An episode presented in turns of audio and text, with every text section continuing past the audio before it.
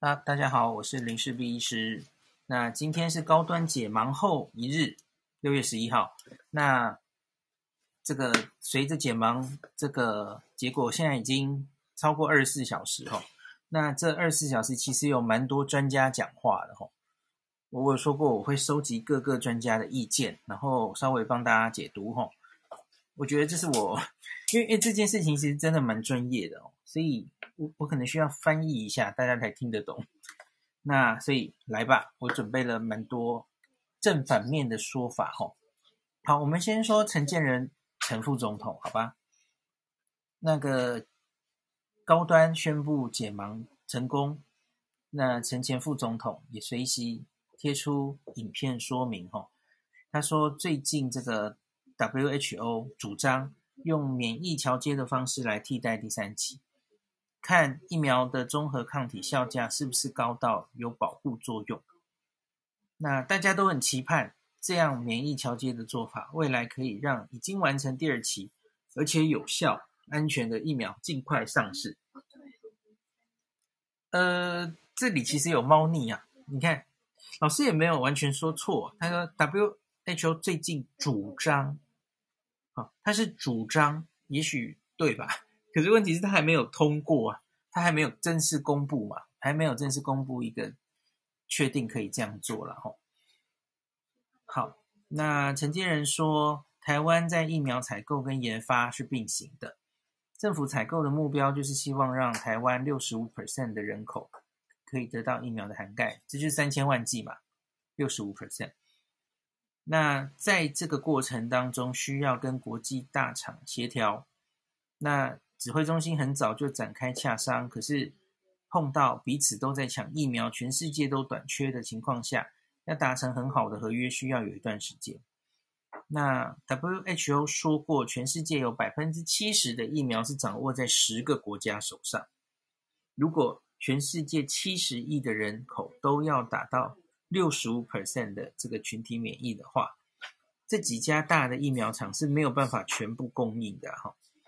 那也是为什么 WHO 最近提出一个主张，又又是主张，OK，很多国家可以用免疫桥接的方式来替代第三期，也就是很多国家疫苗还没有进入第三期，但二期的时候就看接种疫苗的人他的综合抗体效价是不是高到有保护作用。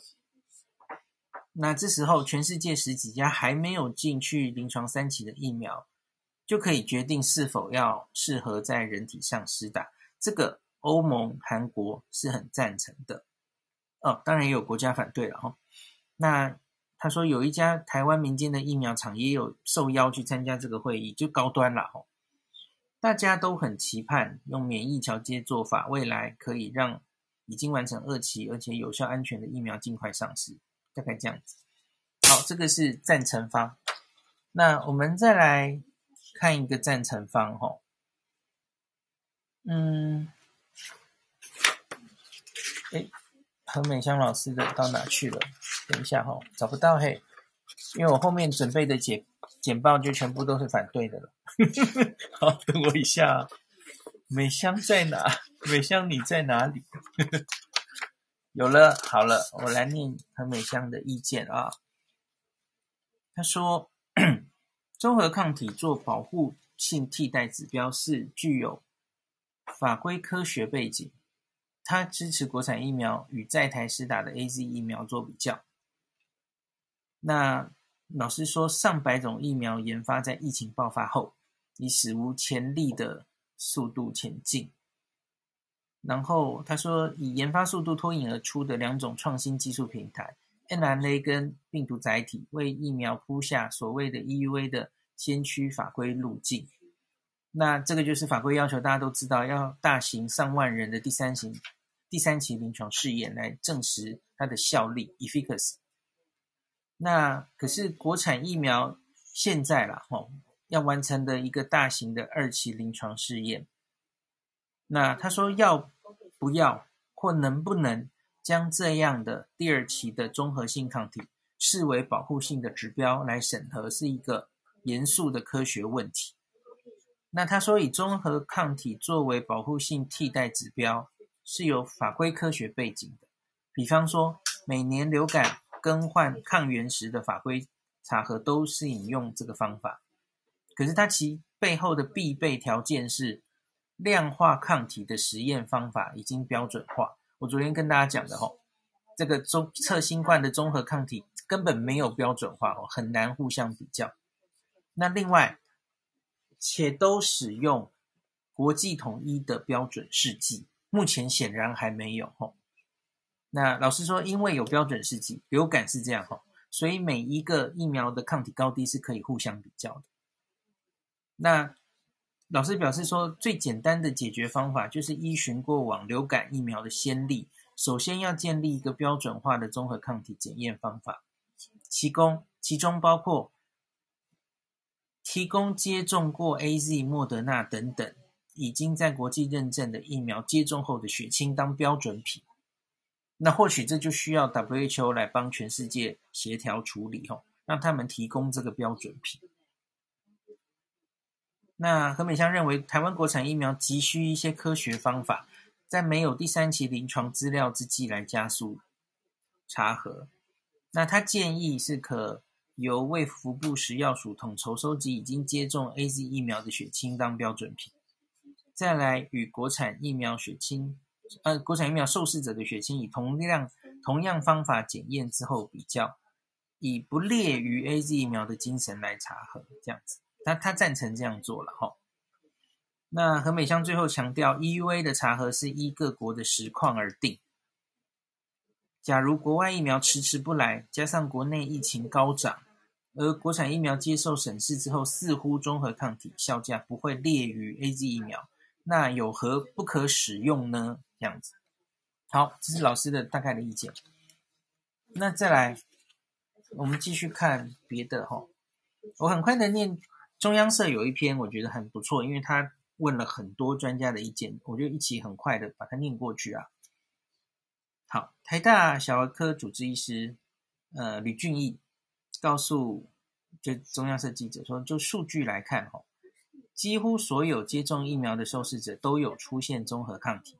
抗体浓度也不错，但即便如此，国际间对于抗体浓度多高才代表具有保护力，至今还未达成共识。嗯，跟我讲的几乎是一样的吧？哦，那入目前主要疫苗的综合抗体浓度数值各有不同，有些只有一百多，有些多达三千多。他在说 Novavax 了哈。相较之下，高端疫苗的六百六十二究竟算不算高呢？吕敬义说。为什么会有这么大的落差？是因为国际间根本没有统一的抗体浓度检验方法，不同实验室可能以不同材料、不同做法实验出来的结果自然很大。嗯，跟我想的几乎一样吧。再来，李炳颖，李秉颖老师指出，哈，正因为不同实验室做出来的数据有落差，因此必须在同样实验室以同样方法做出来的数据才有比较的价值。完全同意。再来，那个林口长庚病毒室主任施信如老师，他说他认为高端解盲数据看起来是好的，起码知道接种高端疫苗之后，接种者体内真的可以产生抗体。可是他也提醒，不能单看今天的解盲数据就认为高端疫苗研发成功了，因为现在仍然不知道这些综合抗体浓度多少才算是高。好，跟我讲法一模一样吧。我我就跟你讲，我不知道啊，这到底是高是低，根本不知道，是圆是扁哦。好，再来，至于接种疫苗者都仅不到百分之一出现发烧症状，事实是千分之七了哦。专家们都表示这是意料中的事，并解释这是和不同疫苗的原理有关。李秉颖就说，这个疫苗机转不同哈，像 mRNA 和腺病毒哈。它们都是进入细胞内制造蛋白质，然后这个蛋白质在刺激我们的免疫系统产生保护力，然后那高端诺诺瓦瓦克斯这是蛋白质疫苗，是直接把蛋白打进体内，机制不同哈。那机转不同，连带导致不良反应的状况也不一样。可是不管发不发烧了哈，他说都跟免疫生成性是没有直接关系的。好。那再来，好，这这篇就大概到这里。这篇的开头叫“关专家的评价偏正面”，嗯，有吗？有偏正面吗？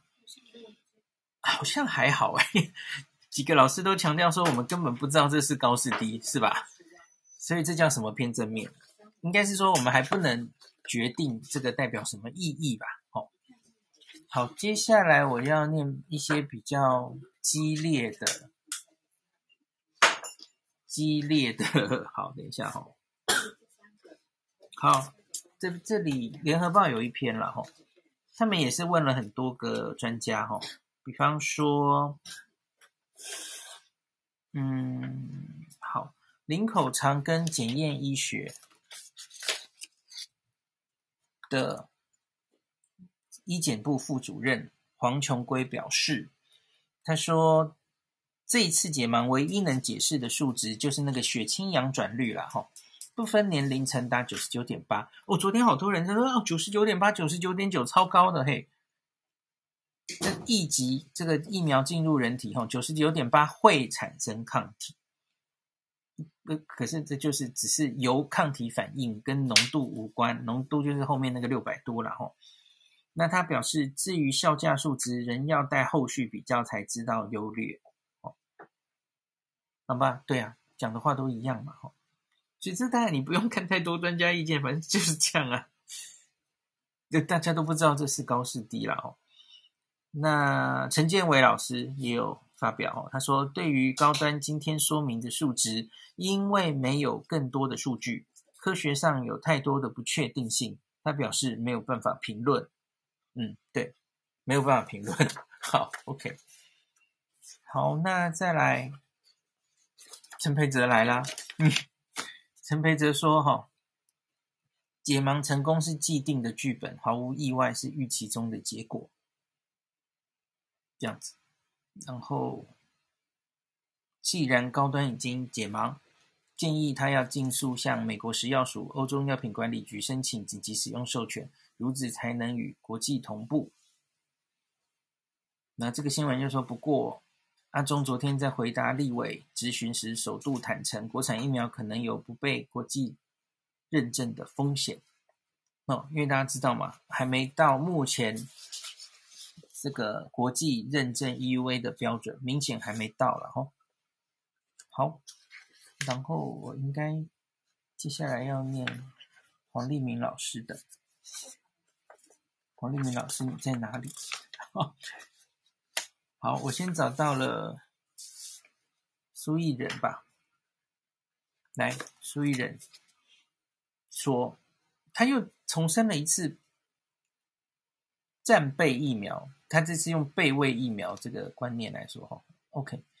他说，通过二期临床就紧急授权的疫苗，仅能当做备位疫苗，或是你说战备疫苗，哈。不应该把通过二期临床的疫苗就当做已经通过三期哈，放在跟莫德纳、AZ、辉瑞相同的位置。特别是公费接种、公费的接种那个顺序哈，他觉得不应该以备位疫苗为主。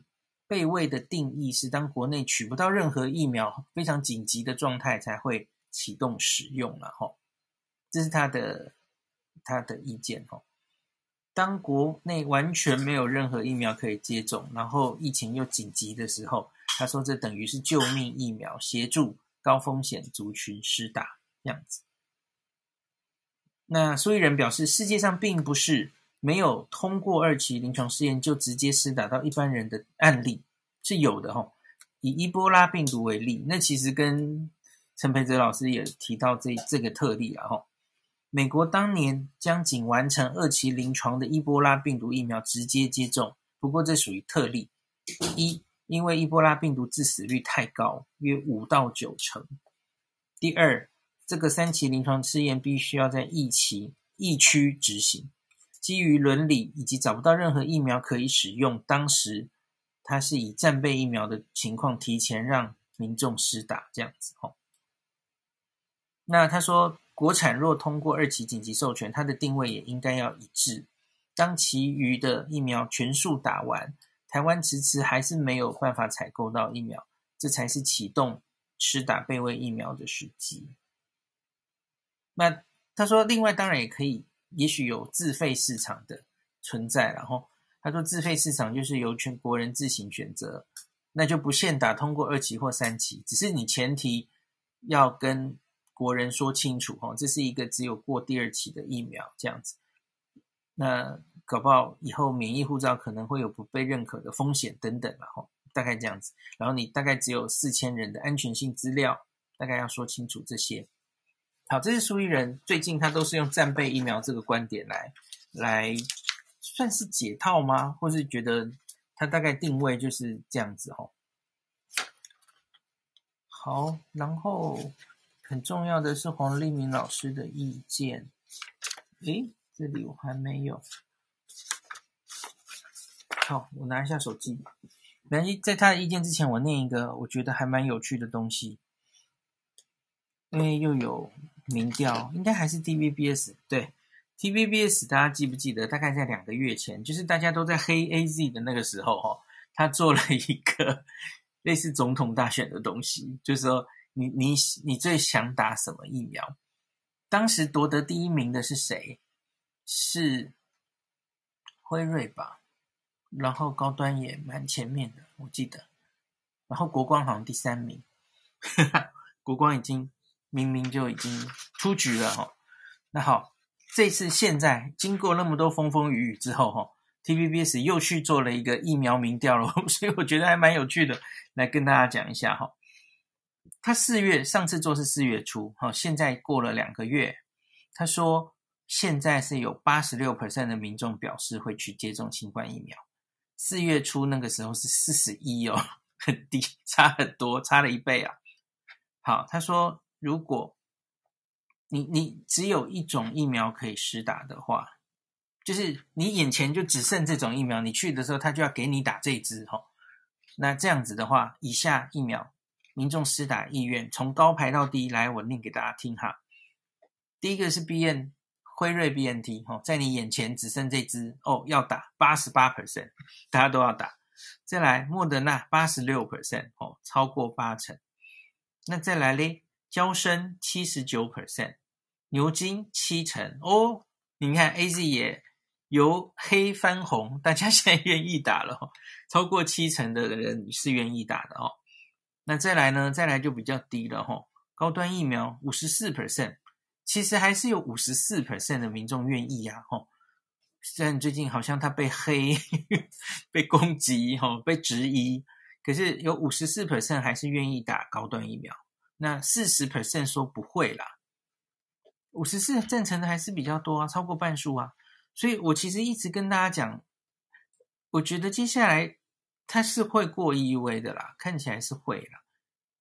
那然后就会施打了，我我觉得还是蛮多民众是愿意施打的啊，我一直都觉得是这样，这这不是单纯的科学问题啊。那那有很多人施打之后，我们就会有很多追踪的资料，我一直觉得剧本可能会这样演哦，大家就继续看。好，再来联雅也不错，联雅是五十二 percent，联雅其实现在是有点在炮火外，对不对？大家好像讲到国产疫苗就以为只有高端，嗯。联雅也是五十二 percent 愿意打，四十 percent 不会打。好，那在下面大陆了，它它大陆就没有分了，它就是大陆的疫苗哦，中国的疫苗三十 percent 会打，六十六 percent 不会打。那他这个民调继续来，他说再进一步询问哦，如果你可以选的话，如果你可以选，你的顺位是什么？诶，这个也蛮有趣的，第一名还是辉瑞啊，辉瑞 BNT。买不到、吃不到的总是最好的哈。辉瑞 BNT 是三十四 percent 哦，要能选的话，大家最想打这个。莫德纳降了一点啦，莫德纳十九 percent 也是第二名。娇生十 percent，高端七 percent，AZ 四。哎呀，高端还超过 AZ 耶？咦，怎么会 AZ 还是有点黑哈？可这个我觉得就 这个七跟四不知道。啊，有那种统计学的意义。总之都是比较后面的啊、哦。典雅四 percent，然后这时候就只有一 percent 选择大陆疫苗了哦。好吧，那个这个蛮有趣的，跟大家讲一下。那最后是来，我来念一下黄立明老师的意见。诶，怎么办？一时找不到。好，总之哦，有了有了。黄医师今天讲的话其实有点直白，他就是讲那个，但是好多人在看血清阳转率嘛，九十九点八。老师就说这是符合预期啊，没有多厉害，不要关起门来自嗨。因为老师最近讲话怎么这么……呃，是啊，关起门来自嗨，就因为熟悉疫苗临床试验的专家都知道，你看那个九十九点八没什么意思啊，哈。因为就是中国的呃国药科兴，就是抗体阳转力会产生抗体的人哦，相对于那个对照组食盐水，抗体测得到的比例，这叫血清阳转率嘛。那个其实没有什么了不起了，重点是到底抗体是多高才重要嘛。哈，好，大概就就这样子。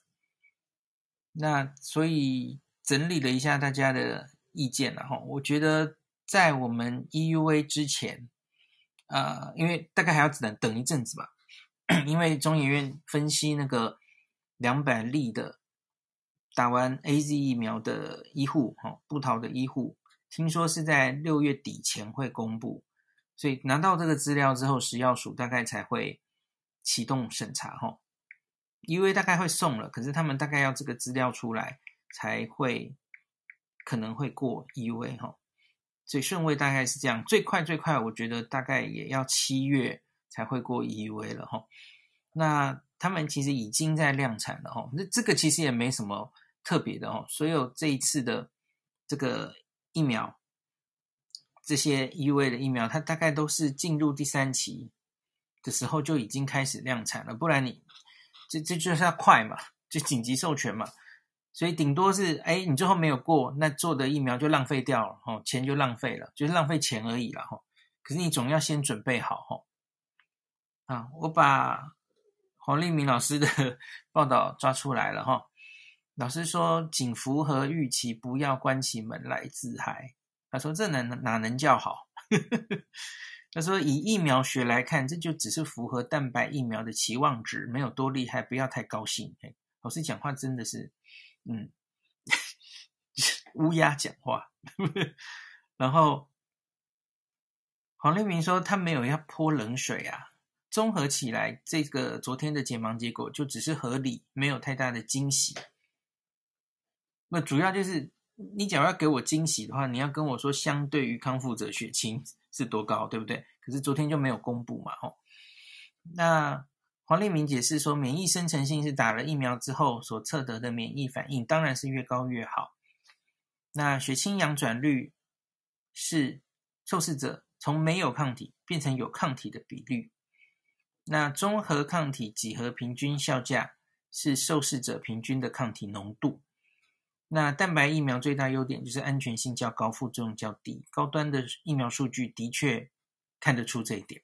不过这原本就是理所当然哈，但施打疫苗的目的为获得保护力，保护力从昨天高端报告中是看不出来的哈，只能说打过疫苗几乎都会产生免疫反应，可是免疫反应不等于保护力。OK，经过最近的解释，大家应该都听得懂了哈。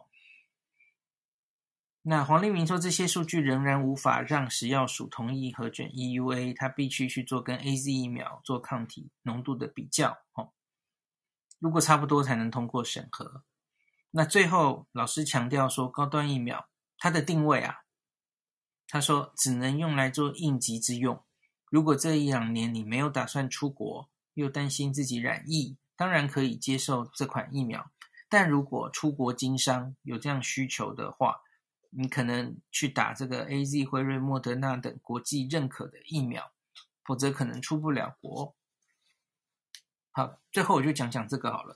嗯，我其实一直没有太担心国际认证的问题，至少不是这几个月你需要担心的了。有谁是马上要出国的？那那当然可能是老师说的这个状况。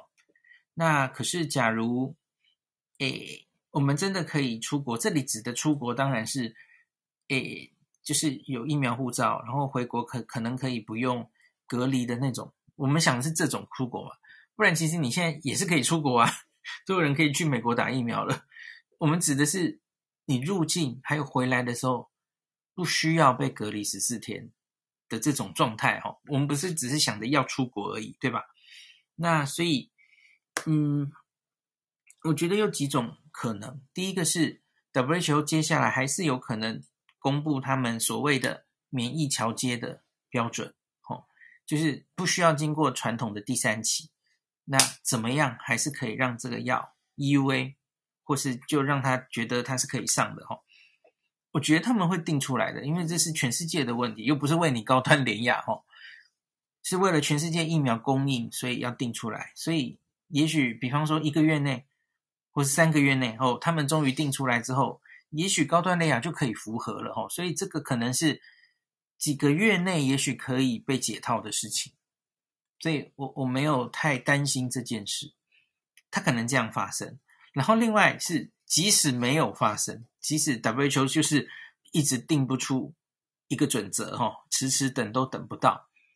那可是我跟他讲啊，那假如真的那个时候哈，我们的疫苗其实 EUA 已经打下去，哦，收集了一定大量的数据，即使你没有做第三期，可是你也会有在真现实生活中施打的那种大量的安全性跟有效性的资料，因为特别我们现在还有疫情嘛，你应该可以是做到一些有效性的资料来估计的哈。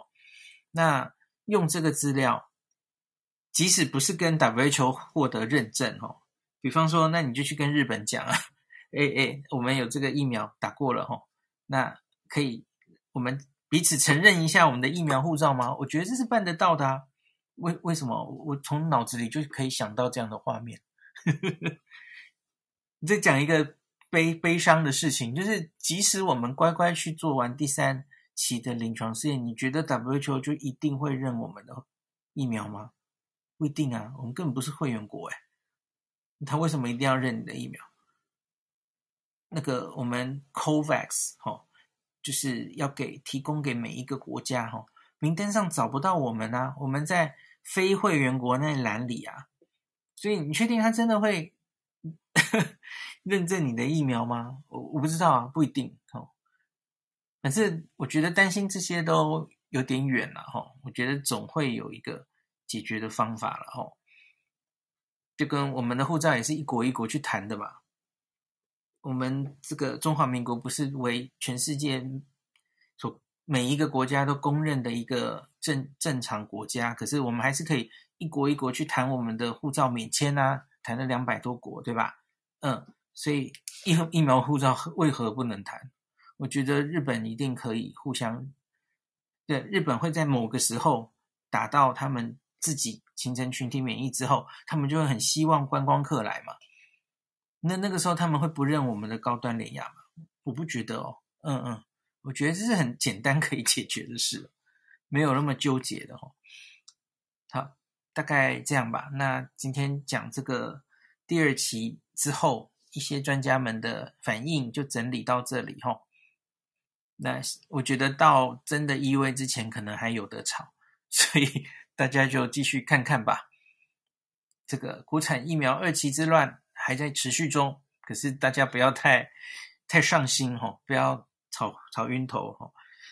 那个今天早上凌晨，我们台湾号称我们台湾的疫苗之父李庆云教授过世哈。在这三个月里面哈，我们台湾感染科有两个大家都很尊敬的老师。一个是小儿科，一个是内科，哈，就是谢维全教授跟李庆云教授。就从我进来的时候，就是哦，教授，他们那时候已经退休了吧？没几年就退休。那可是他们两位老师都是还是非常喜欢教学，然后求学的精神都非常的。直到他们八十几岁的时候，他们两位都是九十几岁才过世，哦。那。即使在七十八十岁的时候，哦，他们都是精力旺盛，然后对学生们都是知无不言哦，那非常大家都非常尊敬的老师。我我没有跟两位老师有太多相处的经验，因为他比较像是我的老师的老师哈，他那像是李庆教授是黄立明、李炳颖这些全部台面上的台湾的几个小儿科的要角，应该全部都被他教过吧？哦，那谢维全教授当然就是张畅纯老师的老师哦。那所以我觉得三个月内就是两位老师都过世哦，真的心里觉得有点难过。那可是老师们都是九十几岁这样走掉哦。那那个特别是国内，因为这个国产疫苗。吵得 风风雨雨的时候，然后老师对台湾的疫苗有非常大的贡献，大家有兴趣可以去查，你就去 Google 看看哈，李庆云疫苗之父哈，那麻疹跟日本脑炎都跟老师非常有关系哈，那所以特别是台湾因为疫苗吵得不可开交，就更想起老师之前教诲我们的。那个样子哦，那希望老师可以在两位老师在天上可以给我们智慧哦，能坐下来好好解决这一次的国产疫苗的争议哈。好，那今天就讲到这里喽。